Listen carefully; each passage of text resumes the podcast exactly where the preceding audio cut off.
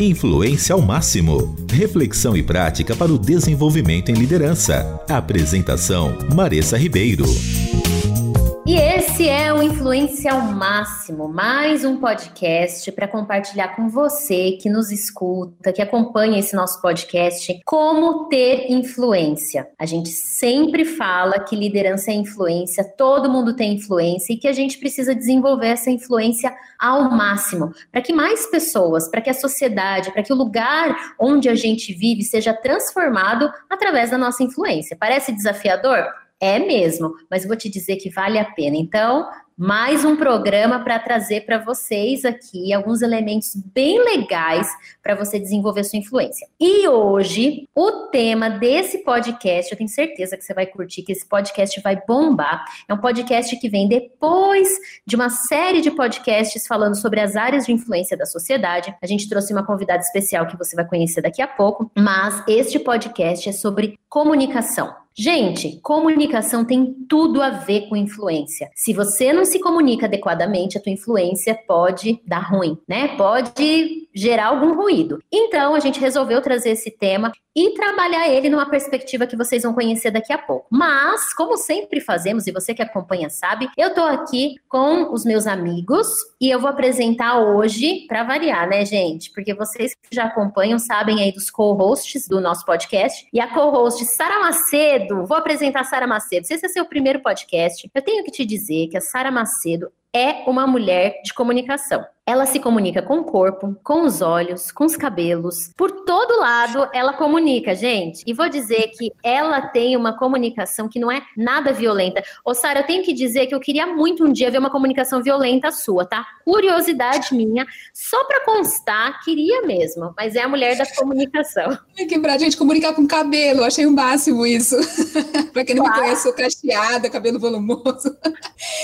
Olha, mas não queira ver a comunicação violenta, que é um sufoco a gente praticar uma comunicação leve, saudável. Eu acho que seu marido conhece a comunicação violenta sua, não conhece, não? Talvez. Ah, conhece. Todo mundo convive, não tem jeito, gente. Mas, ó, eu não tô sozinha nesse barco, Marissa, porque hoje estamos aqui com a nossa Hiper Master Blaster convidada, Poliana Ramos. E ela, que eu caminho de perto, sei que é com toda vulnerabilidade e sinceridade uma praticante da comunicação não violenta em obras. Ela tem aquela plaquinha, estamos em obras, e ela tá praticando nesse barco aí, às vezes acerta, às vezes não, mas ó, tira o chapéu porque ela insiste, a menina é boa. E olha, peraí, que eu não vou nem antes dela falar, não vou nem denunciar do sotaque delicioso que ela tem, vocês vão conhecer agora. Quase sem sotaque, ninguém vai perceber de que região eu sou. E eu sou Poli, como Sara falou, tô na fila junto com Maressa para ver aí essa comunicação de Sara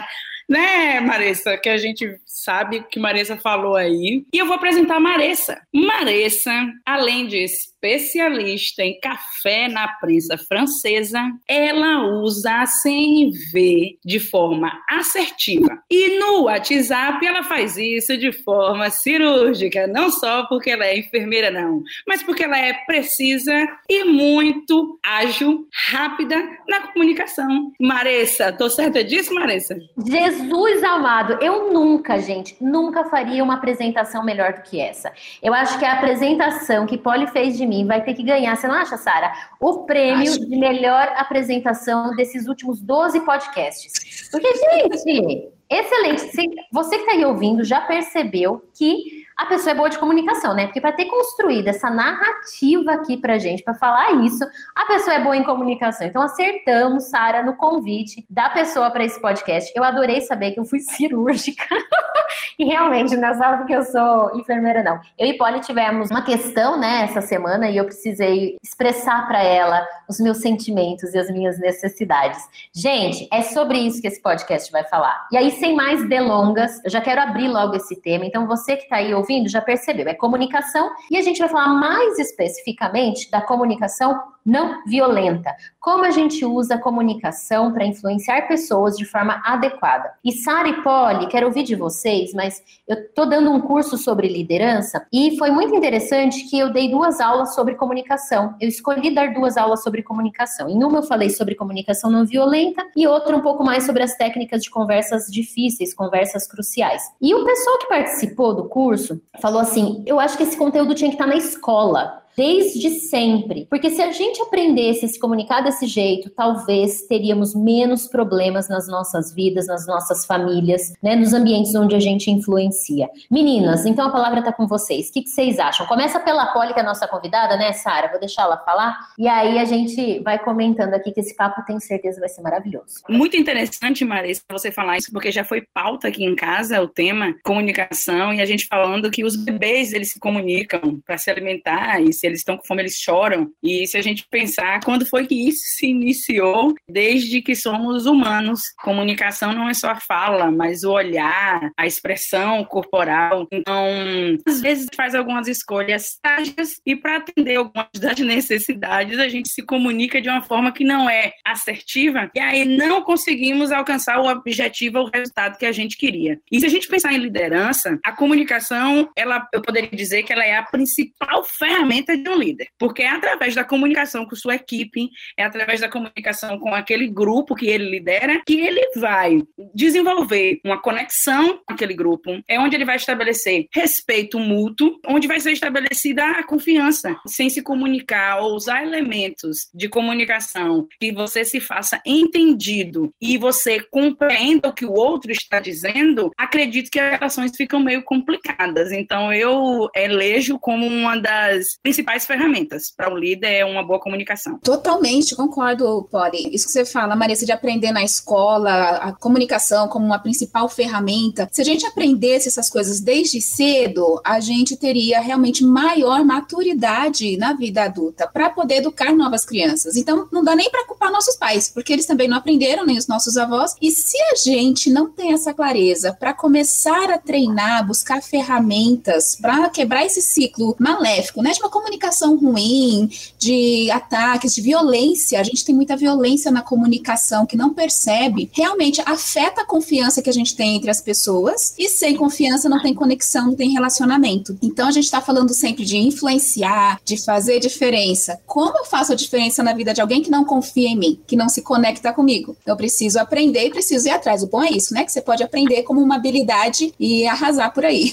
E a gente entrou logo falando sobre isso, mas Polly, Dá aí sua opinião do que a, a Sara falou, a gente vai falar um pouquinho mais sobre isso, mas também conta quem é você, de onde você vem, o que você come, do que você vive, né? Do que você se alimenta, se é de sol, brincadeira. Conta aí sobre você.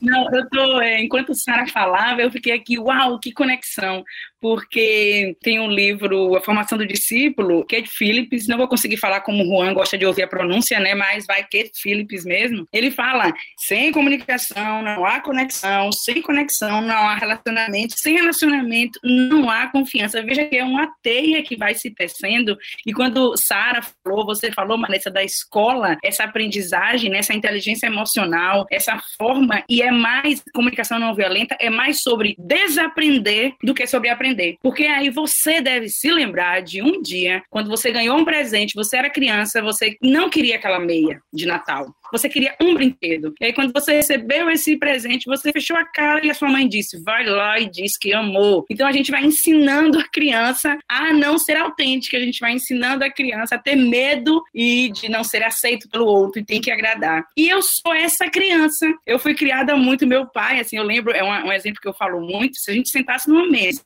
e pedisse suco de uva e o garçom trouxesse suco de laranja, a gente tinha que tomar suco de laranja. Mas pra quê? Deixa o ele não trouxe, beba, vai com gariar então, assim, meu pai ensinou muito, claro, ele achando que isso era o, o certo a fazer, para não perder o apreço do outro, com medo de não ser aceito pelo grupo ou por outro adulto. E aí a gente vai construindo isso. Você falou sobre fala quem você é e o que você come. Eu, ultimamente, estou de regime, claro que eu sabia que isso não era uma pergunta literal, mas eu preciso falar que eu estou sem ingerir carboidrato. Então, o humor às vezes altera um pouquinho, e aí a gente tem que trabalhar mais ainda a CNV, né, comunicação não violenta. Tem um tema para mim que é incrível, que é o brincar. Eu estou aprendendo nessas, eu estou em 10 dias de férias, e aí eu falei, vou aprender a montar o cubo mágico. Minha sobrinha está aqui, ela tem um cubo mágico. Olha que tudo está conectado. No primeiro vídeo que eu peguei, ele separa o cubo em seis faces, né? Ele desmontou o cubo para ensinar como se monta as partes do cubo. Nessa hora eu fiz comunicação não violenta. A raiz da CNV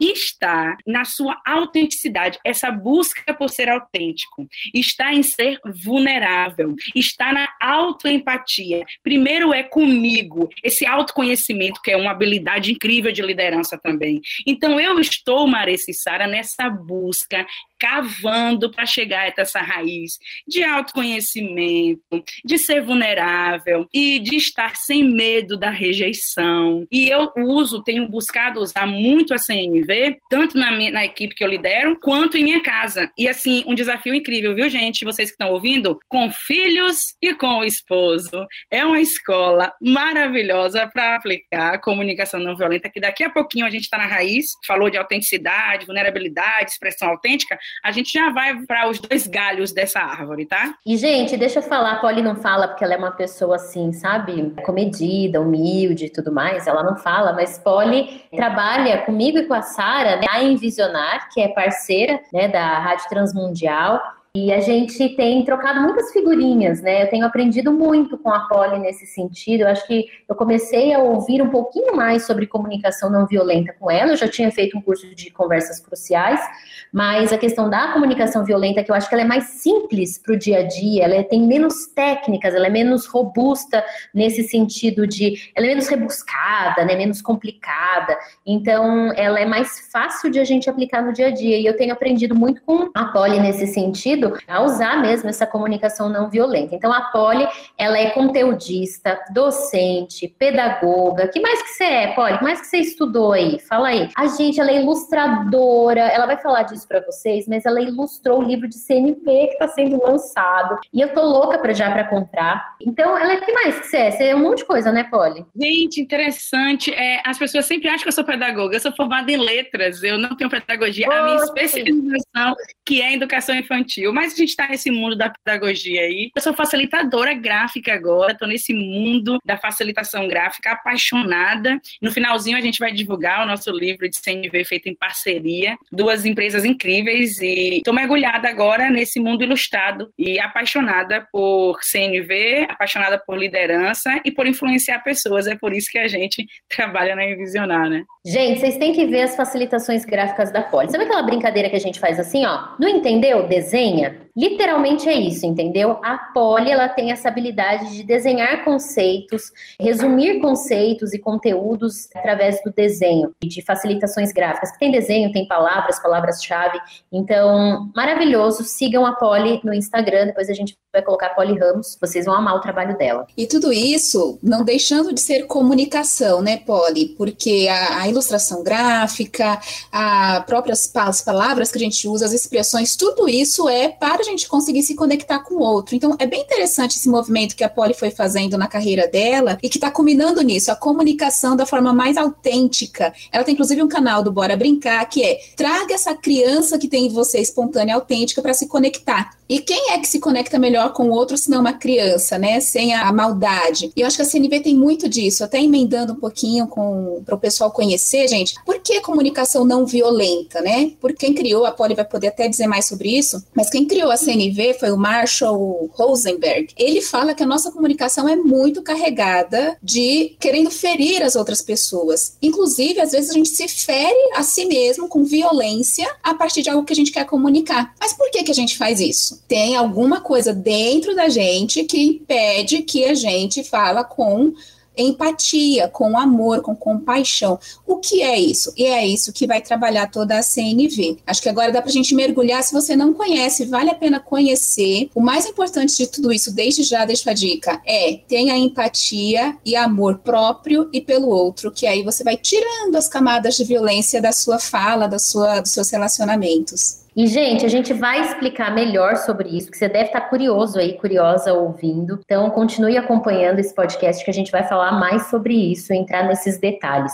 Mas eu quero deixar aqui para você, ouvinte, que está acompanhando. Gente, quando um líder, alguém que influencia, alguém que é ouvido dentro de uma equipe, de um grupo, dentro de algum lugar, né, no, no espaço de trabalho, no seu espaço do dia a dia, onde você está, quando você tem essa certeza de que aquilo que você quer comunicar foi compreendido, quando outro recebe o que você quer comunicar e compreende o que está por trás daquilo que você está comunicando, existe o que a Sara falou: conexão. Existe uh, formas diferentes de a gente influenciar e de sermos influenciados. Então, comunicação não violenta e comunicação de uma forma geral ela é boa para a liderança e para a influência por causa disso. Todos saem fortalecidos, não só as pessoas individualmente, mas as equipes e as organizações. Imagina quanto tempo nós ganharíamos se a gente não gastasse tanto tempo refalando, reescrevendo, recomunicando o que a gente comunicou, né? E quantos ganhos e eficiência nós teríamos na nossa equipe se isso acontecesse. Influência ao máximo. Conceitos sobre liderança e influência. E a gente quer provocar a Polly, que é quase que posso dizer, ela é, né, gente, uma especialista em comunicação não violenta. Ela tem agora até livro sobre o assunto, ela vai falar disso. E Polly, conta pra gente, a gente falou um pouquinho, a Sara trouxe que comunicação não violenta veio lá com o Marshall quando ele começou a pensar nessas questões de vulnerabilidade, conexão, empatia, a forma da gente se comunicar. Explica um pouquinho melhor, então, o que é essa comunicação não violenta e por que que a gente está falando tanto de vulnerabilidade, de transparência. Pô, ser vulnerável é abrir demais a sua vida, né? Não? Como que você vê isso? Sim, Marshall, o mentor dele foi Carl Rogers. Então, a terapia de Carl era fundamentada, centrada na pessoa. E o questionamento de Marshall era: como é que pode pessoas que convivem em um ambiente violento, algumas reproduzem violência e outras são compassivas? Outras conseguem fazer completamente o contrário. E isso intrigava muito ele, foi isso que ele foi estudar.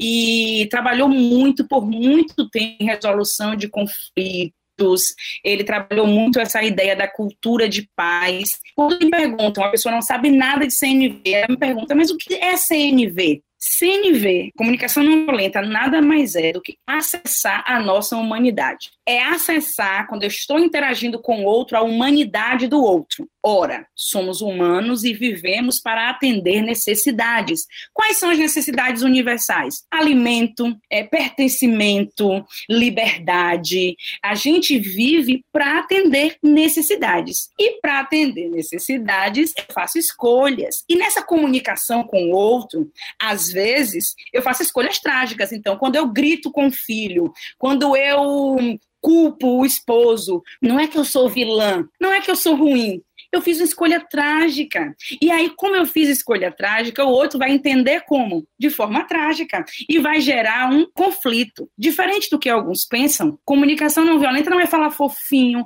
falar baixinho. Não. Tem mais a ver com o, o conteúdo. Então, quando eu sou focado na conexão, eu me preocupo em conectar primeiro para resolver depois.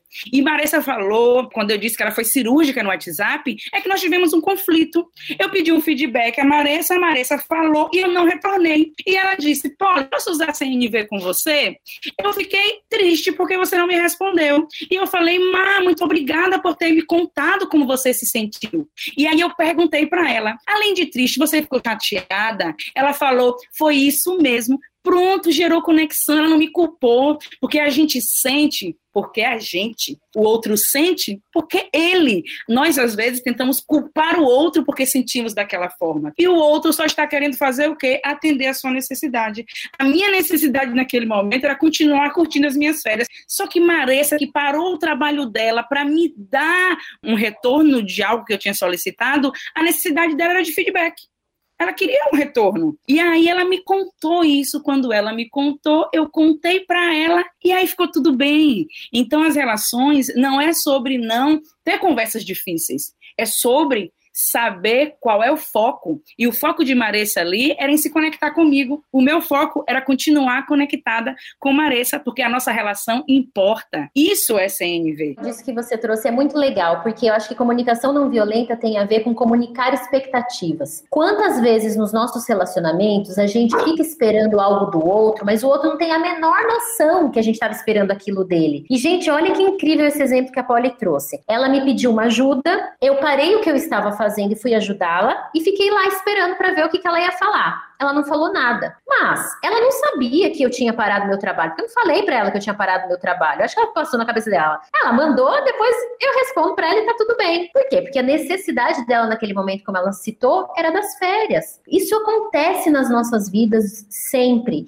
E Polly, você trouxe uma coisa no início da sua fala que eu li no livro A Coragem de Ser Imperfeito da Brené Brown, que eu fortemente indico, já vou indicar agora. A gente indica livro ao final, mas eu vou indicar agora. E tem um capítulo do livro dela que ela diz o seguinte: o problema é que a gente quer se afastar dos sentimentos. Só que não existe condições de nos afastarmos de sentimentos, porque sentir é humano. Então o que, que a gente faz? Para ficar menos vulnerável, a gente faz de conta que o sentimento não existe. Isso piora os relacionamentos, piora né, a nossa comunicação, porque a gente fica o tempo inteiro, parece que colocando um escudo, e o escudo não nos permite fazer conexões com o outro, né? E a gente também tem uma, uma expectativa de que não só o outro adivinhe o que a gente está sentindo e pensando, como coloca sobre ele a obrigação, a responsabilidade por atender algo que está em mim. Então, olha só, gente, que confusão que a gente faz. A gente é bom em causar isso, né? A gente não entende o que a gente quer, mas pede para o outro sem falar para ele, deseja que ele atenda e fica chateado quando ele não responde.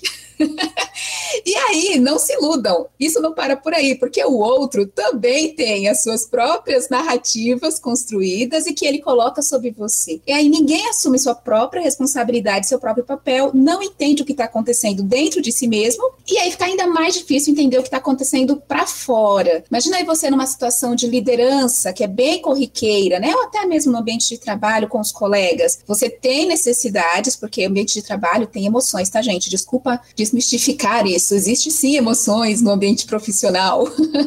então você tem todas as emoções acontecendo dentro de você, com necessidades, com desejos. O outro também tem. Só que você, ignorando aquilo que acontece dentro de você, coloca sobre outra expectativa que devolve para você sem atender, e aí todo mundo fica num ambiente tóxico contando histórias na própria cabeça sem entender o que, que, está acontecendo de fato. Então, gente, olha que importante a gente conseguir se conectar com essa vulnerabilidade que a Marissa citou, a Polly, você olhar para si com sinceridade, né, gente? Olhar com verdade. Falar, é, agora eu tô morrendo de raiva, agora eu tô muito triste Agora eu gostaria que. E não dá para o outro a responsabilidade por acabar com a minha tristeza, com a minha raiva, porque quem tem a responsabilidade disso é tu mesmo. Quando Sara fala as histórias que eu conto na minha cabeça, isso é todo o tempo, o tempo todo. Vejo um comportamento e aí eu julgo e nesse julgamento eu construo todo um storytelling, coloco a vítima, o vilão. Geralmente nós somos a vítima, o outro é o vilão. Faço a narrativa completa. Quando a gente vai interagir com a pessoa, já estão subindo os créditos, porque nós construímos toda a história, o filme está completo na nossa cabeça. E aí a gente não se conecta com o outro. O que mais a gente usa, se a gente fosse falar em desenho, em visual, o que mais a gente usa na comunicação não violenta é a interrogação. Porque o óbvio não existe. Eu dou ao outro a oportunidade de me dizer se faz sentido ou não. Então eu faço perguntas. Só para retomar o que eu conversei com Maressa, eu perguntei: faz sentido, Maressa? Foi isso? E ela disse sim. Então quando eu converso com o outro, eu valido com ele e ele me diz: é isso mesmo. Então não, não foi isso. Foi por isso, isso e isso.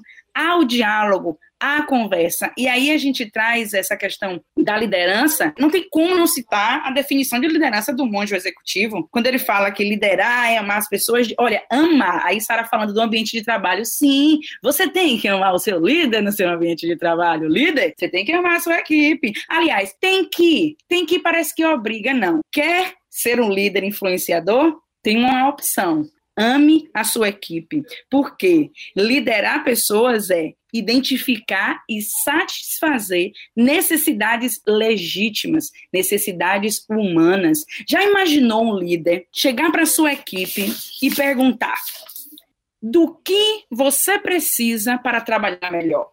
Sabe o que é um liderado? Ouvir essa pergunta de um líder e falar, ele se importa comigo. Uau! Ele me perguntou. Olha o que, olha que conexão que se estabelece quando eu dou a oportunidade da minha equipe falar, olha, isso seria interessante para mim. É nesse nível de comunicação. Não é apenas em um ser superior e o outro ser subordinado, não. É sobre estabelecer vínculo e relações. Então, o óbvio não existe. Faça perguntas. Só que, gente, Jesus, mestre Deus, perguntou a um cego o que queres que eu te faça? Todo mundo naquela passagem, ou pelo menos a grande maioria, pensava, gente, como é que Jesus não sabia que esse cego queria enxergar? Mas se a gente pensar de forma, através da lente da CNV, o cego poderia pedir e ter outras necessidades uma casa adaptada. Ele poderia pedir para ser bonito, se ele não era, né? Ele poderia para ser rico, ele poderia pedir dinheiro. Então Jesus pergunta a um cego o que queres que eu te faça. É uma lição incrível do nosso grande mestre para dizer: faça perguntas. Pensa só se Jesus. Gente, esse exemplo que a Polly deu é bem legal, porque pensa só se Jesus não perguntasse e simplesmente falar, vou curar esse cego, né? Porque deve ser isso que ele quer, né? Porque é absurdo o cara não enxergar. Aí ele vai lá e cura. Aí o cego vira e fala assim: como é que você me curou? Eu não queria enxergar, não. Eu tenho vários ganhos secundários aqui sendo cego, eu posso pedir esmola, um monte de coisa rola na minha vida porque eu sou cego. Aí Jesus poderia falar assim: pô, você é ingrato mesmo, hein? Pensa só. Você, eu tô aqui, te curei, deixei você enxergar e está reclamando do que eu fiz para você. Pensa essa situação que é o que acontece no nosso dia a dia desse jeito. E outra coisa ainda sobre essa pergunta, o poder da pergunta, é que você dá para a pessoa a responsabilidade para que ela diga o que ela quer e precisa. Então, olha o poder disso, gente. É, você tem uma inferência, você tem um desejo de ajudar a pessoa, de enriquecer a vida daquela pessoa. Bacana, você pode atender. Mas e se não é aquilo que ela quer? Ou até mesmo se você quer desenvolvê-la para que ela peça, para que ela aprenda a se conectar com suas próprias necessidades, é o que acontece acontece com uma criança. No início, a mãe precisa supor as necessidades da criança e atender. Mas à medida que você quer que essa criança ganhe autonomia, independência, maturidade, você tem que ensinar ela a pedir, porque senão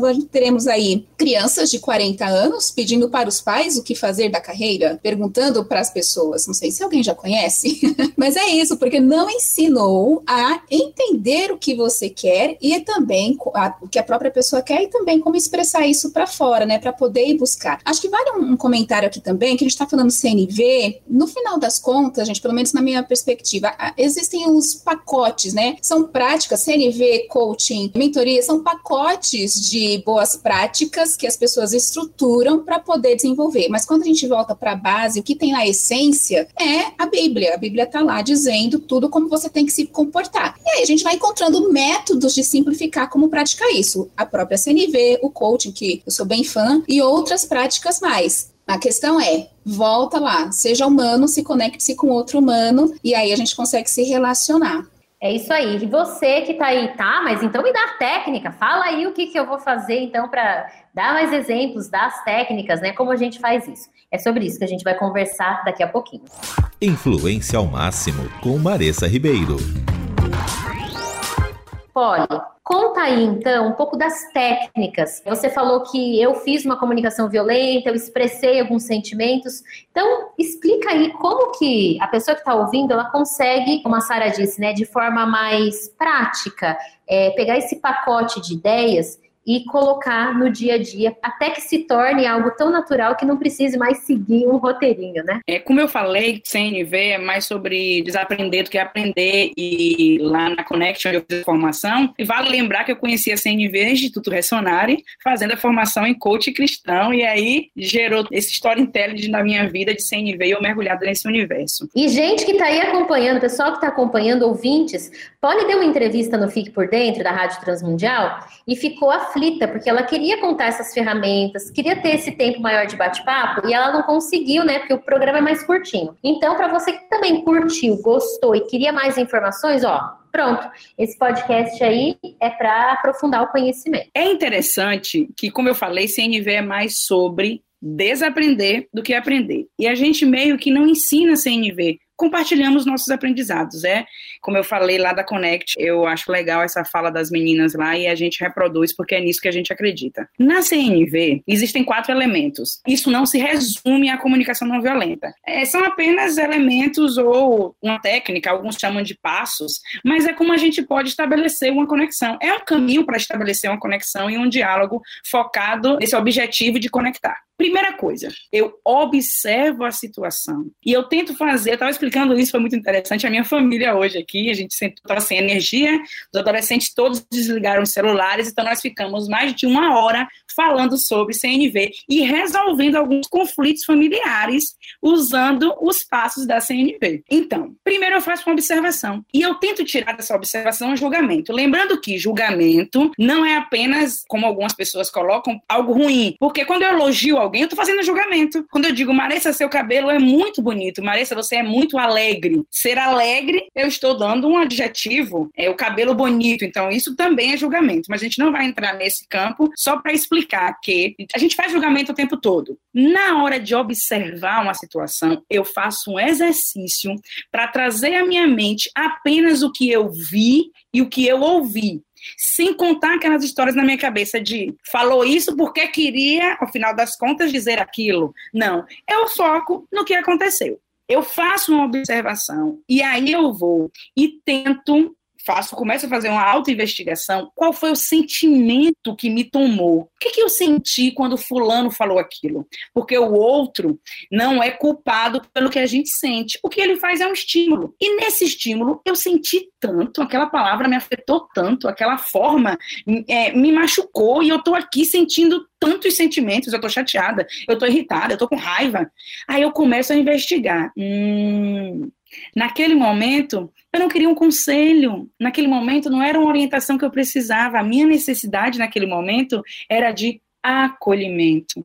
Eu precisava ser ouvida. E nesse momento há a violência. Por quê? Porque o outro não estava com atenção plena me ouvindo, a preocupação do outro, às vezes, ou a minha preocupação era resolver o problema, era dar o conselho, porque é como que o outro esperasse isso de mim. Então, observar o que o outro está falando ou uma situação é focar no que realmente aconteceu. Identifiquei qual foi o sentimento e agora eu começo a investigar qual necessidade não estava atendida, se o sentimento foi desagradável, porque na CNV não existe sentimento ruim ou bom, ele é agradável ou desagradável, confortável ou desconfortável. Então, se for um, um sentimento desconfortável, qual necessidade não foi atendida aqui? E aí eu vou dar nome, eu vou nomear essa necessidade nessa investigação. Depois que eu nomeio, eu conto para o outro o que é importante para mim. E aí, quando eu conto que é importante, eu posso fazer um pedido. Nesse pedido, o outro pode atender ou não, porque CNV não é sobre controlar o outro. CNV é sobre conectar primeiro para resolver depois. Então, os quatro elementos, resumidamente, são observação, sem julgamento, identificação dos sentimentos, nomear as necessidades e fazer um pedido claro. Dessas etapas, gente, eu vejo que uma das mais difíceis para as pessoas, e talvez essa seja uma das raízes de, da dificuldade de conexão, é nomear sentimentos e emoções. Nós temos um vocabulário muito pobre de emoções. A gente conhece tristeza, raiva, medo, alegria e alguma coisa por aí. Mas dentro disso tem um espectro enorme de possibilidades. Eu estou frustrada, estou decepcionada, estou indignada. Quando a gente começa a perceber e nomear esse sentimento, parece que destrava uma série de coisas, porque você inclusive percebe se faz sentido ou não aquele sentimento ter a proporção que tem na gente. Mas às vezes a gente está lá chorando, acha que está com raiva e na verdade está triste. Ou às vezes a gente está extremamente triste e está impulsionando para frente para ir para o outro atacá-lo. Então, peraí, o que, que eu realmente estou sentindo? Né, Pori? A Pori falando desses quatro, se eu identifico esse sentimento, como é que eu puxo essa necessidade que eu tenho? Como é que eu vou fazer um pedido? E eu queria também chamar pela essa questão do pedido, que é aquele ponto que a gente trouxe lá no primeiro momento. A gente coloca como uma imposição para as pessoas. Então, com os meus sentimentos mal resolvidos, eu imponho para que a pessoa desperte em mim sentimentos bons. Como assim? E aí fica aquela relação realmente tóxica, né? A gente não consegue se conectar. É quase que uma dependência, né? Eu dependo da aprovação e da aceitação do outro, mas o outro nem sabe que eu estou dependendo dele para isso que eu espero dele. E, e, e... pode falar, Sara. E o que, que causa em mim essa necessidade uhum. de aprovação em relação ao outro? Por que é que eu preciso tanto dessa aprovação dele? Quais são os sentimentos mal resolvidos ou quais são as minhas histórias que não estão bem trabalhadas em mim para que eu coloque sobre o outro a responsabilidade da minha vida, né? Do, do que eu sinto sobre mim mesmo. Só um parênteses, gente. Quando nós estávamos falando de sentimentos, me veio à mente, eu sei que a Polly usa muito isso, os emojis do nosso WhatsApp. A gente é ótimo para expressar sentimento com emoji, mas a gente não sabe o nome deles, né, Polly? Maressa, muito isso. Nossa, conecta muito com o que Sara falou. Várias situações, não só eu, mas você já deve ter pensado: meu Deus, eu vou falar o quê? Ai, tem um emoji. E aí, olha como a história é cíclica. Nós voltamos para a comunicação rupestre, como na pré-história as pessoas se comunicavam com desenhos. E é mais fácil, ao invés de falar uma escrever uma frase ou falar um sentimento, eu coloco um emojizinho triste. E aí, mais uma vez, eu continuo me comunicando, eu pego um atalho. E esse treinamento, eu vou indicar aqui, acho que ao final também eu posso, mas tem um jogo chamado Grok. Ele é um jogo com um baralho com 60 cartas de necessidades, 60 cartas de sentimentos, para a gente aumentar esse repertório e saber nomear, porque um caminho muito importante dessa conexão é nomear tanto os sentimentos quanto as necessidades. E aí, deixa eu falar algo que foi muito rico, porque eu estava conversando com a Marissa sobre práticas, né? Aqui, hoje, quando estava minha tia, minha sobrinha, minha irmã, e nós sentados em rodas com mais dois adolescentes, três adolescentes, na verdade, eu fiz a pergunta: agora eu queria que você me contasse como isso que aconteceu aqui chegou para você. O que é que ficou? Gente, minha tia tem 60 e cinco anos. E ela falou bem assim, ai, Paulo, eu vou chorar. Porque a gente conseguiu traduzir o que ela estava falando, fazendo perguntas, porque as duas gerações diferentes, né? Então estava havendo um conflito na relação. E ela contou como ela se sentia. E a adolescente contou como se sentia. E depois validamos como aquilo chegou para cada um. Gente, foi emocionante demais, sabe? Essa resolução de um conflito, porque nós não entendemos que era óbvio. Ah, é assim mesmo, a nova geração não se entende com a geração mais nova. E houve uma uma, uma reconciliação, sabe? Muito legal isso que você falou, Polly. E aí, durante o primeiro momento que você estava explicando um pouco de comunicação violenta, me lembrei de uma coisa, depois eu esqueci e agora veio de novo. Muitas vezes, eu acho que eu comecei a me aproximar disso também, ouvindo relatos de mães que têm filhos, e que a nossa tendência é dizer o seguinte: o filho vem e fala no shopping, tá? Vou dar um exemplo. Eu tô no shopping, andando no shopping, aí o filho vai lá e fala assim: Ai, mãe, queria tanto esse brinquedo. Ai, poxa, eu queria esse brinquedo. Aí a mãe fala assim: queria nada, menino, não tem dinheiro, não, não sei o que, e passa batido com aquilo. Eu, tinha, eu vi uma vez, e queria que vocês comentassem sobre isso,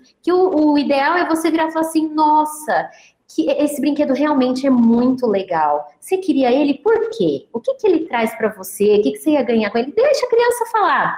Assim, nossa, é verdade. Eu, eu consigo imaginar a tua dor querendo ele, ou o teu sentimento querendo ele. Eu também eu tenho às vezes vontade de algum, algumas coisas que eu também quero fazer e nem sempre dá na hora que a gente quer. Então eu, eu entendo o que você está sentindo porque isso acontece comigo também. E aí você começa a abrir esse diálogo de um jeito diferente, não simplesmente deixando de lado o sentimento daquela criança, porque daí a gente faz o que a Polly está falando para não fazer, né? A gente corta a possibilidade de expressão de sentimentos. Não quer dizer que você vai dar o brinquedo para a criança no shopping, tá, gente? Porque às vezes não tem dinheiro mesmo, não tem o que fazer.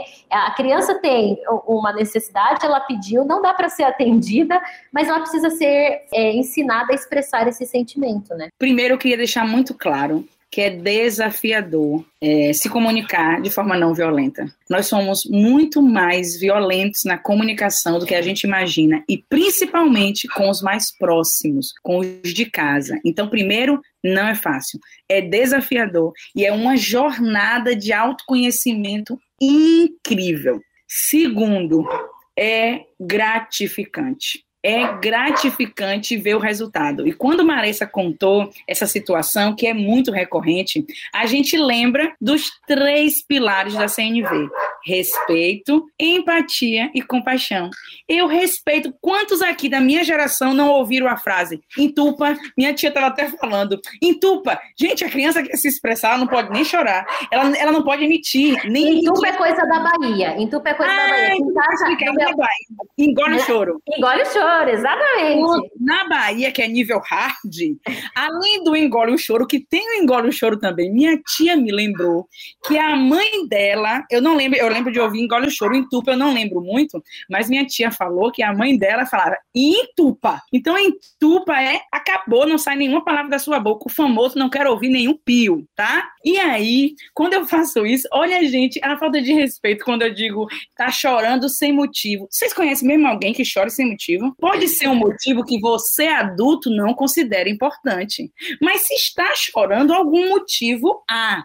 Então, o respeito é muito importante. E o respeito não é concordar com o outro, não, mas é entender que aquilo para a pessoa é importante, aquilo é válido para ela. Segundo, a empatia, sentir com o outro, eu sempre defendo que só Jesus conseguiu. Sentir a dor do outro, aliás, sentir a dor do outro, Jesus conseguiu na cruz. A gente consegue, com muito esforço, sentir com o outro, estar presente, estar próximo. E aí vem o terceiro, que é a compaixão, que é o segundo passo da empatia. Depois que eu sinto com o outro, eu tenho uma atitude, eu faço algo. Isso que Marissa falou da mãe que abaixa e conversa.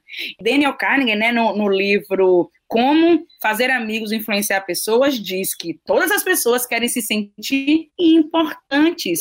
Quando uma mãe baixa e conversa com a criança, ela se sentiu importante ali. A mãe ouviu, disse que entendia o sentimento dela, perguntava qual era o sentimento, e aí, mas agora mamãe não pode comprar. E a criança vai lidar com a frustração. Talvez ela continue chorando, talvez a birra não pare. Tem até um, várias conversas e discussões sobre esse tema específico, birra, né? Talvez a, aquela atitude não pare no momento, mas você considerou que aquele sentimento e o desejo dela era algo importante. E você está ensinando CNV para essa criança. Gente, quanta coisa importante, né? A gente está falando que pode nos ajudar. Eu não sei se vocês que estão ouvindo têm essa sensação, mas a primeira vez que eu comecei a ouvir sobre isso, a sensação que me fica é: nossa, eu preciso começar a praticar isso quantas coisas eu posso melhorar no meu dia a dia a partir desse conhecimento. E eu tenho que dizer, você não é mais ignorante. Se você está ouvindo esse podcast, você não é mais ignorante e agora você já pode aplicar muito do que você está ouvindo no seu dia a dia. A gente vai continuar discutindo sobre isso. Segura aí. Influência ao máximo. Você liderando e influenciando pessoas. Sara, faz o gancho aí. Eu sei que você tem uma provocação bem legal para fazer para a Polly. É que a questão lá da. Quando a gente fala de sentimento e necessidade, é muito comum, isso o Marshall fala, né? Que é muito comum a gente confundir com estratégia. Então, até retomando um pouco do exemplo da criança que está lá no shopping, desejando aquele brinquedo. E a Polly muito bem disse: a mãe se compadece dele, entende qual é o sentimento dele. Olha a diferença quando entende o que está por trás do brinquedo. Então, segundo Marshall, esse brinquedo é uma estratégia para a criança ter alguma coisa, alguma necessidade que ela quer. Não necessariamente o que ela quer é de verdade o brinquedo, mas é a estratégia que ela conhece para ter o que quer. E às vezes a gente faz isso também. Eu estou carente, quero muito estar com meu marido. E aí o que eu coloco como estratégia é um jantar. Chega meu marido já jantado, já com a refeição pronta. Eu fico frustrada porque ele não jantou comigo, porque eu me frustrei na estratégia e não necessariamente não percebo eu que é por conta de uma necessidade de conexão que eu não tinha. E aí a gente começa a confundir exigindo do outro por estratégias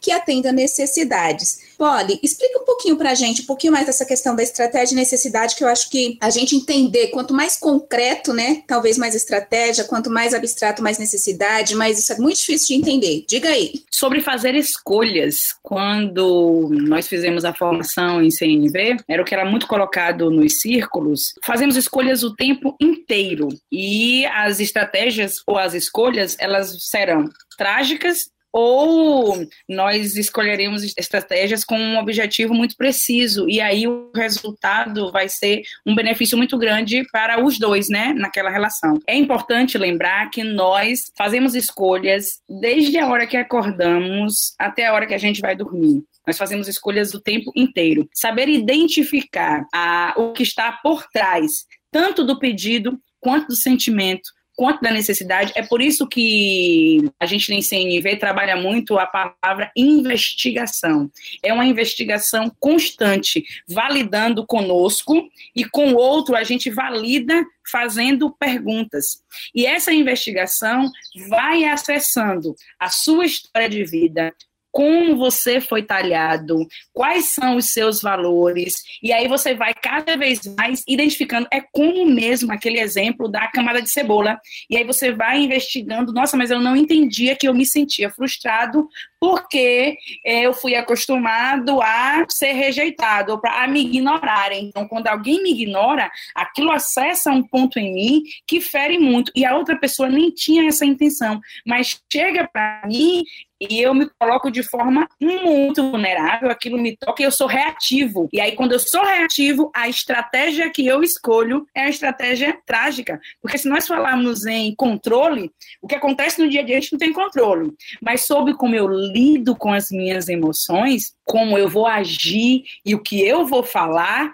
eu posso escolher. E aí sim, eu escolho estratégias que me conectem e não que me desconectem. E esse, já já eu vou falar, é o tema do livro que a gente está ilustrando. É engraçado isso, né? É engraçado para não dizer que é triste, que é trágico. Como realmente tudo que a gente pede é, para o outro tem uma necessidade. E realmente a gente se conecta muito pouco com essas necessidades que estão por trás dos nossos pedidos, né?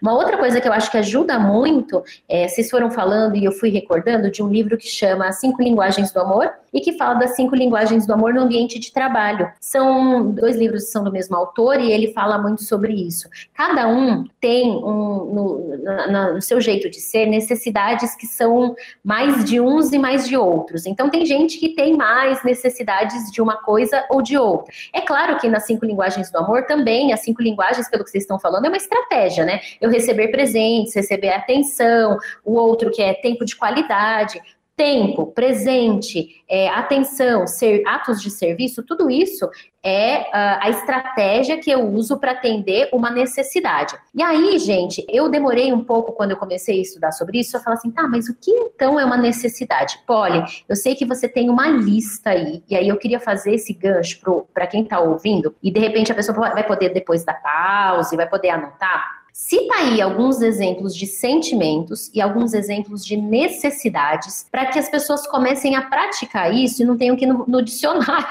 gente. Para porque o que é um sentimento mesmo? O que é uma necessidade? Ou ir no Google dela perguntar o que é um sentimento? O que é uma necessidade? E aí a gente começa então a identificar melhor quais são as necessidades por trás dos pedidos, ou o que a Sara falou, né, das estratégias que eu uso para atender essa necessidade. Eu vou responder essa pergunta já puxando outra que é no ambiente de trabalho com a equipe ou líderes em igrejas, é, que é muito importante eu participei de uma facilitação do GROC com o próprio Sérgio e foi muito interessante perceber que os valores, as necessidades, elas são universais.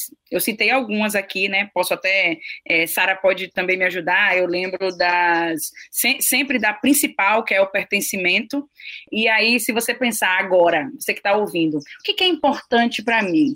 E aí você fala assim, ah, o que é importante para mim? Liberdade é importante para mim, diversão é importante para mim, brincar é importante para mim, expressão é importante. Olha, me comunicar é importante, mas eu gosto de clareza, eu gosto que as pessoas sejam claras. Se você for começar a perceber o que, que é é importante para você, primeiro você vai acessar os seus valores e você vai nomear. Você pode também pesquisar, como Marissa falou, e, e, e identificar o que, que é importante. Agora, olha que interessante. Se eu falo assim, significado para mim é algo muito importante tem que fazer sentido. Se eu for investigar o que é significado para mim e o que é significado para Sara e o que é significado para Marissa, nós teremos três exemplos, talvez completamente diferente do que é significado, porque nós temos as nossas histórias de vida.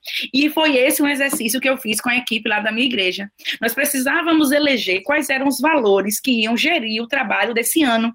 Esse ano pós, nem posso dizer pós-pandemia, né? Mas 2020/2, porque a gente parece que não passou de ano ainda, né? Parece aquele ano ainda de 2020. E aí a gente foi escolher quais seriam os valores importantes para nos nutrir, para nutrir cada um durante o trabalho de 2021. E nós elegemos, cada um elegeu cinco. Depois a gente virava e cada um agora ia misturar aquelas cinco na prioridade e retirar uma do coleguinha, porque para ele era outra ordem de prioridade. Do 1 ao 5, ele colocava da ordem mais importante para menos importante.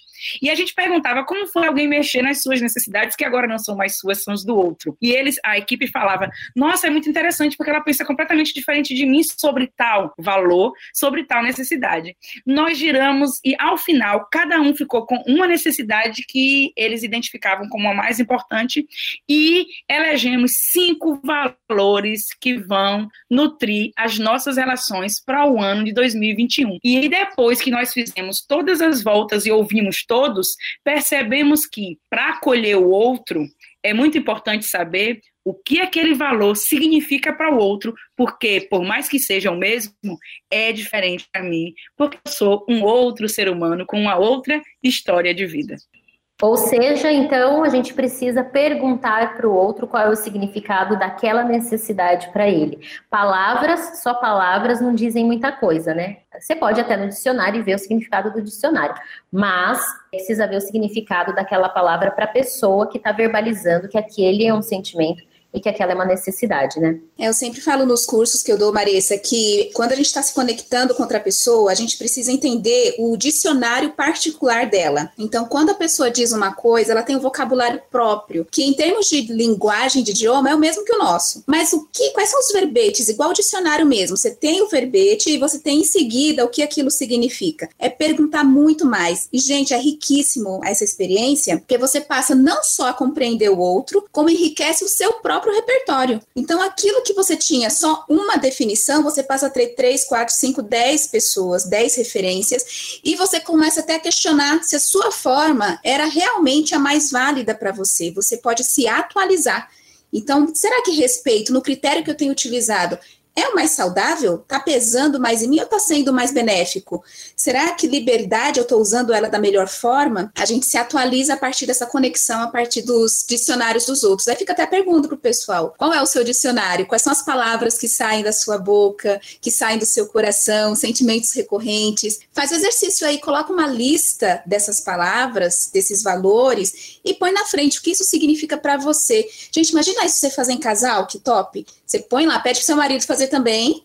E agora vamos conversar o que, que essas coisas significam. É profundo autoconhecimento e conhecimento do outro, né? E como a Polly falou, com a equipe também, né? Maravilhoso fazer isso com a equipe. Você começa treinando em casa, porque daí fica no ambiente mais controlado, protegido, e depois você migra para o ambiente também de trabalho, fica muito legal. Então, ó, dica para vocês, a gente sai desse bloco aqui com esse essa tarefinha, anotar sentimentos, necessidades e o que essas palavras significam para você, para você usar no seu dia a dia quando alguém que também está ouvindo aqui o podcast de repente fala: "Ah, então, qual foi o seu sentimento? Qual é a sua necessidade não atendida?" Pronto. Você vai saber explicar exatamente. Uma coisa ainda, uma dica final para o pessoal sobre essa questão de sentimento, gente, que é importante. Geralmente, quando a gente está falando sobre sentimentos, e por nós termos um, um, repertório empobrecido das palavras que refletem sentimentos, a gente fala assim: eu sinto que.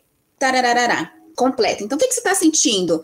Ah, eu sinto que ninguém gosta de mim. Eu sinto que as coisas vão dar errado. Isto não é sentimento, isto é um pensamento, isto é uma afirmação. Se toda vez que você falar de sentimento vier um que depois, sinto que, não é sentimento, você reformula e talvez mais fácil seja você pensar em, na palavra emoção. Qual é a sua emoção presente? Tem toda uma questão física, química, neurológica que a gente poderia diferenciar, mas na prática do dia a dia não vai fazer tanta diferença assim. Qual é a sua emoção presente? O que, que você está sentindo agora? E não completa com sinto o quê? Você vai ver como vai ampliar esse seu repertório e vai, você vai se conectar mais consigo mesmo são os chamados pseudo-sentimentos, às vezes, não é, Sara? Não é sentimento e a gente cresceu ou reproduziu muito acreditando que era sentimento alguns deles. E até vou colocar mais linha na fogueira. Normalmente é um pensamento que gera um sentimento e que te leva a agir. Então, já pensa aí coisas boas. A Bíblia é muito. Gente, tem tudo na Bíblia, né? A gente não usa porque a gente é besta. Mas tá lá escrito assim: enche a sua cabeça, né? De tudo que é puro, de tudo que é bom, de tudo que é de boa fama, daquilo que tem bons motivos por trás. Porque se a gente encher nossa cabeça de maus pensamentos sobre nós, sobre os outros, sobre as organizações, isso com certeza vai gerar em nós sentimentos, emoções inadequadas. E aí vai acontecer aquilo que a Polly falou: a tragédia da ação que a gente tem a partir do momento que a gente não controlou esse pensamento e gerou um gatilho na gente. Influência ao máximo. Conceitos sobre liderança e influência. Gente, agora que a gente está falando então de tudo isso, acho que a gente está vivendo um momento importante, que é esse momento de distanciamento social, muitas vezes, de comunicações mais digitais, através de é, reuniões online, mensagens de WhatsApp, reuniões de Zoom, enfim. É, a nossa comunicação ela está se dando num ambiente um pouco diferente. Então, vamos comentar um pouquinho de como usar, então, Polly, é, quais são suas dicas aí nesse sentido para a gente usar essa comunicação nesse momento, é, com todos os enfrentamentos emocionais também que a gente está tendo agora, né? Eu comecei falando sobre a principal ferramenta do líder, que é a comunicação, e eu vou encerrar falando sobre uma habilidade primária do líder. E essas duas também, viu? É, já me ofereceram escutas empáticas, que é ouvir. E ouvir não é apenas estar frente à pessoa em silêncio, porque a sua cabeça pode estar fazendo o maior barulho. Você pode estar de frente a alguém e pensando no que você vai dizer, pensando como você vai resolver aquele problema, pensando o que aquela pessoa espera que você diga e porque você tem medo de não mais ser procurado, porque aquela pessoa vai perder a apreciação por você como um grande líder que você é. E para ouvir de forma empática alguns elementos, vamos atentar para estar presente, para ver conexão está em silêncio, não só sem falar, mas a sua cabecinha ali focada e prestando atenção no que a pessoa está falando e não fazendo julgamentos enquanto ela fala. E por fim, estar atento ao que é dito. Ouvir é uma habilidade e principalmente nos nossos tempos pós-modernos, é, eu diria que é um item de luxo. Ter pessoas que nos oferecem escuta, oferecer escuta para pessoas é algo cristão, é oferecer amor, é ser compassivo. Não é só sentir com o outro, é dizer, eu estou aqui, pode falar, porque eu vou te ouvir. Eu já tive situações onde uma amiga minha disse assim: Polly, eu nem sei o que te falar. E eu disse para ela: não tem problema, porque eu só preciso falar. Eu só preciso falar. Eu acho que muitas pessoas já passaram por isso. A gente não quer que o outro resolva o nosso problema, a gente às vezes só quer ser escutado. Então, uma dica é, para líder é vamos aprender a ouvir. E vamos aprender a ouvir, eu aprendi muito isso na formação em coach com Sara. Não só o que é dito, mas o que está por trás do que é dito. E mais, o silêncio pode ser um grande texto a ser interpretado. Mas para isso eu não posso fazer as minhas inferências, não. Eu vou usar a interrogação. Eu vou perguntar à pessoa. Então eu acho que, para resumir, Vamos aprender a ouvir, vamos usar a interrogação, vamos ser autoempáticos, vamos ter autoempatia, vamos trabalhar essa raiz que é a autoexpressão, vamos trabalhar a autenticidade sem medo da rejeição, lembrando que falar tudo que pensa não é ser autêntico. Já disse um grande sábio que isso é ser sem noção. A gente precisa aprender a falar e verbalizar o que nós estamos sentindo. Então, expressão autêntica, ser vulnerável e líderes. Agora eu queria falar especificamente para os líderes. Desenvolvam um ambiente propício à vulnerabilidade. A gente precisa de um ambiente seguro para sermos vulneráveis. Precisamos ensinar isso à nossa equipe e não que aquilo que é a frase dita muito nos filmes de Hollywood, tudo que você disser será usado contra você no tribunal. Mas a gente aprender que pode sim falar de sentimentos, isso não é fragilidade, não. Segundo Brené Brown, isso é o caminho da conexão e de relacionamentos saudáveis. E para finalizar, só essa fala, Maressa, o nosso Deus escolheu um caminho de vulnerabilidade. Ele escolheu, como Mike Mason diz, ele escolheu usar fraldas, escolheu vir como um bebê, o ser mais vulnerável. Ele se colocou assim para ensinar se ele, como Deus, veio como bebê, a gente precisa nas relações acessar a nossa criança interior, se a gente quiser mesmo essas relações profundas e esses vínculos duradouros. Muito, muito, muito legal. Ó, gente, quase que dá assim, tipo, anota tudo isso, escreve um livro e publica, entendeu?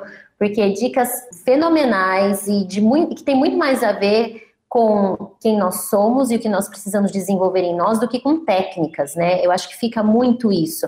Tá, a gente tem técnica, tem ferramenta para nos ajudar nessa comunicação, mas mais do que isso, a gente precisa ter essa habilidade interna de se olhar, de olhar o outro, de baixar a guarda. E realmente a, a Brené Brown fala bastante sobre isso no, no, nos livros dela, nos materiais dela, né?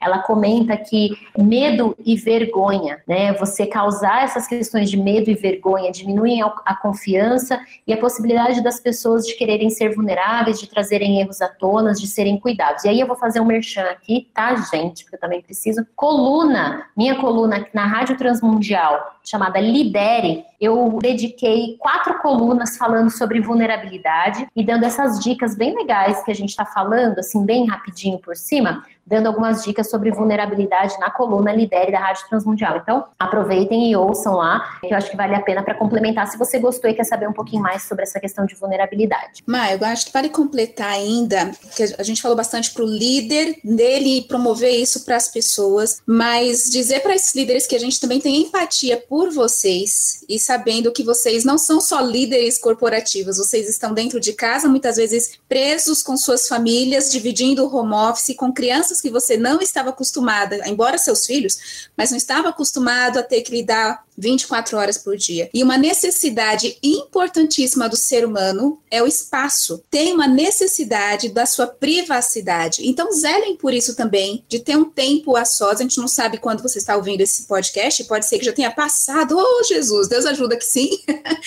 a pandemia. Mas se, mesmo que seja depois, Dá uma olhadinha para isso, a sua necessidade de parar tudo e ficar só com você mesmo para poder praticar tudo isso que a gente está falando. Porque se você não se aquietar, não tiver um tempo de reflexão, de perceber seus sentimentos, porque você não vai perceber sentimentos na hora do vamos ver, não, na hora da crise, do conflito, não. Ali você está só sentindo. E é bom que seja assim. Mas você precisa desse tempo de parar um pouquinho, refletir, ter esse autocuidado, perceber seus sentimentos, perceber os sentimentos dos outros, usando já, trazendo à tona sua racionalidade que Deus te deu, e aí você poder prosseguir. Sem isso, você não vai conseguir mudar absolutamente nada. Vai ficar cheio de teoria, mas sem a prática você vai ficar mais frustrado do que começou, porque vai falar, agora que eu já sei tudo isso, eu não pratico. É, porque você não parou para pensar, refletir. Então tenha seu espaço, sua privacidade e seu cuidado. E eu quero aproveitar também, gente, a gente vai para as indicações já já, né? Mas eu quero aproveitar, já que a Marisa fez ali, a Polly também. A gente está lançando, eu e Poliana juntas, pelo Ressonare, o curso, em breve, de comunicação não violenta para cristãos. Então, a gente já tem um módulo dentro da formação em mentoria e coaching cristão, mas terá um curso só de CNV para cristãos, porque a gente entende que a, o fundamento básico da CNV não é a própria CNV, está na Bíblia, mas ela, como eu disse, ela empacota tudo isso para a gente poder praticar. Então, pratiquem, independente de, de curso, de qualquer coisa, pratiquem essa conexão com as pessoas e, se precisarem, tem livros que a gente já vai indicar e tem uma série de recursos aí para vocês. E, gente, é, é, a gente fala da Bíblia de repente você está ouvindo, de repente você nem é cristão e fala, ah, então assim, falando da Bíblia, né? Ficam valorizando. Eu te desafio a ler, principalmente os evangelhos, Mateus, Marcos, Lucas e João, e ler intencionalmente, buscando exemplos na comunicação de Jesus, em como ele faz isso. Tenho certeza que talvez você até vai se surpreender com a forma de falar assim, gente, nossa, é verdade, olha o jeito como ele comunica, e até quando ele tem que dar bronca, tá? Ele dá bronca parece que numa tranquilidade, assim, e de um jeito, comunicando muito bem aquilo que está por trás, entre aspas, da bronca dele. Então, é, no curso também que eu estava dando, eu falei é, isso também. Falei, olha, te desafio a ler os evangelhos, buscando no exemplo de Cristo essa questão da comunicação e da liderança mais empática, vulnerável, que a Polly comentou e que a Sara também citou. Então, Ó, fica aí é, mais um desafio, hein? Esse nosso podcast está cheio de desafios. Meninas, indicações então de livros e palavras finais, ou de livros ou materiais, ou para quem quiser saber mais sobre esse assunto. Então, vamos lá. Eu vou indicar o livro de Marshall, é Comunicação Não Violenta, Esse é o título e para quem quer saber mais, mergulhar nesse universo e para quem é visual, ou seja, mais de 80%, se eu não me engano, da população aprende de forma visual. Então a gente está lançando junto com a Connect e a Colibri, é uma parceria, um CNV, uma coleção CNV ilustrada. Para saber mais, você pode acessar o site cnvilustrada.com e lá no Instagram, bora brincar com dois Os Bora brincar. Você vai saber mais sobre o livro, se quiser aprender sobre facilitação gráfica também, esse universo visual e pensando tudo isso desse dessa expressão mais pura da humanidade que é o brincar. Então, de forma lúdica, a gente fala sobre esse tema lá no Instagram, para quem quiser, arroba bora brincar com dois ossos. E o Insta da Poli, né? É arroba Poli com dois L's e I, underline Ramos, né, Poli? Que Ramos. Que Ramos. Hum, tá. Poli, underline, que Ramos, tudo bem. Isso. Eu quero indicar um que não é especificamente sobre comunicação e CNV, mas para mim fez tanta diferença esse livro do ano de 2020 e agora que a gente virou o ano, estamos avançando na vida, né? O mundo está caminhando, para mim fez muita diferença, que é O Impostor que Vive em Mim. Esse livro me ajudou a identificar de todas essas necessidades, as minhas mazelas, minhas carências como pessoa, qual é a origem dela. E basicamente dá para entender a partir do livro que é uma necessidade de todo ser humano de autoafirmação e que é possível vencer essa necessidade tão forte que faz a gente fazer muitas coisas trágicas, como disse Polly, encontrando, eu vou puxar para o lado bíblico, que é a minha, minha veia, né? Encontrando em Jesus o grande mestre, aquele que a gente serve e quem é aquele que traz para gente o autêntico eu, o eu mais puro que você pode ser. Então eu super recomendo O Impostor que Vive em Mim. É um livro fininho, gente, mas olha, eu demorei um ano lendo porque eu riscava, voltava, riscava, voltava, anotava. Sensacional. Ah, a gente vai até começar um grupo de estudo dele ao vivo, porque foi muito bom, tudo gratuito gratuito para ajudar o pessoal realmente a refletir sobre isso lá no canal do Ressonare. E eu vou indicar o, o Instagram, o meu, claro, Mari Price, mas eu vou indicar o arroba envisionar.summit, porque a gente está com uma temporada do Summit começando agora, muito material sobre liderança, sobre influência. Além disso, cursos que a gente vai lançar muito nessa linha do que a gente está falando e em outras linhas, mas sempre para desenvolver a sua influência. Então, segue a gente no Instagram, a gente também está com um grupo no Telegram. Dentro do nosso Insta tem aquela listinha, né, aquele link com a lista de canais por onde você pode se, se conectar com a gente e receber todo esse material. E como eu já disse, coluna Lidere da Rádio Transmundial e também tem é, algumas complementações de algumas coisas que a gente fala aqui no podcast. Mais sobre o Summit, o tema da temporada que está chegando é justamente isso: como lidar com este tempo incerto, inclusive lidando com segurança psicológica, lidando com suas emoções na liderança no ambiente que você está. Então tá realmente muito boa, acho que foi uma das melhores. É verdade, eu assisti, Sara também, Polly também já assistiu, e tá incrível, uma palestra melhor que a outra, daquelas que você fala assim, opa, peraí, eu preciso ter esse material para continuar assistindo ao longo do ano, porque traz muita coisa legal para a gente processar e reprocessar. O livro que eu indico para vocês é o livro que eu já falei, que é A Coragem de Ser Imperfeito, da Brené Brown, e que traz muito dessas questões de vulnerabilidade e que eu acho que vai trabalhar a tua essência assim como o livro que a Sara indicou, antes de você começar a colocar em prática as técnicas e ferramentas relacionadas à comunicação. Ah, eu queria falar, Marissa, nos cursos que a gente vai lançar pela Envisionar também, para líderes de Ministério com Crianças e para pais, tem algumas atividades e alguns exercícios que a gente fez fundamentado na CNV, então tem muito acesso de sentimento, identificação de necessidade, tá bem bacana. Ixi, olha, gente, ó, esse podcast aqui tá incrível, cheio de dicas. Quero desafiar vocês com todos todos os desafios e indicações a mandarem um e-mail para a gente, influência.envisionar.com e contar o que, que você está achando e o que, que serviu para você, o que, que foi bom. Se não, manda para a gente também uma mensagem no Instagram. Meninas, obrigada pela participação de vocês, por esse bate-papo. Não foi uma entrevista, acho que vocês viram isso, né?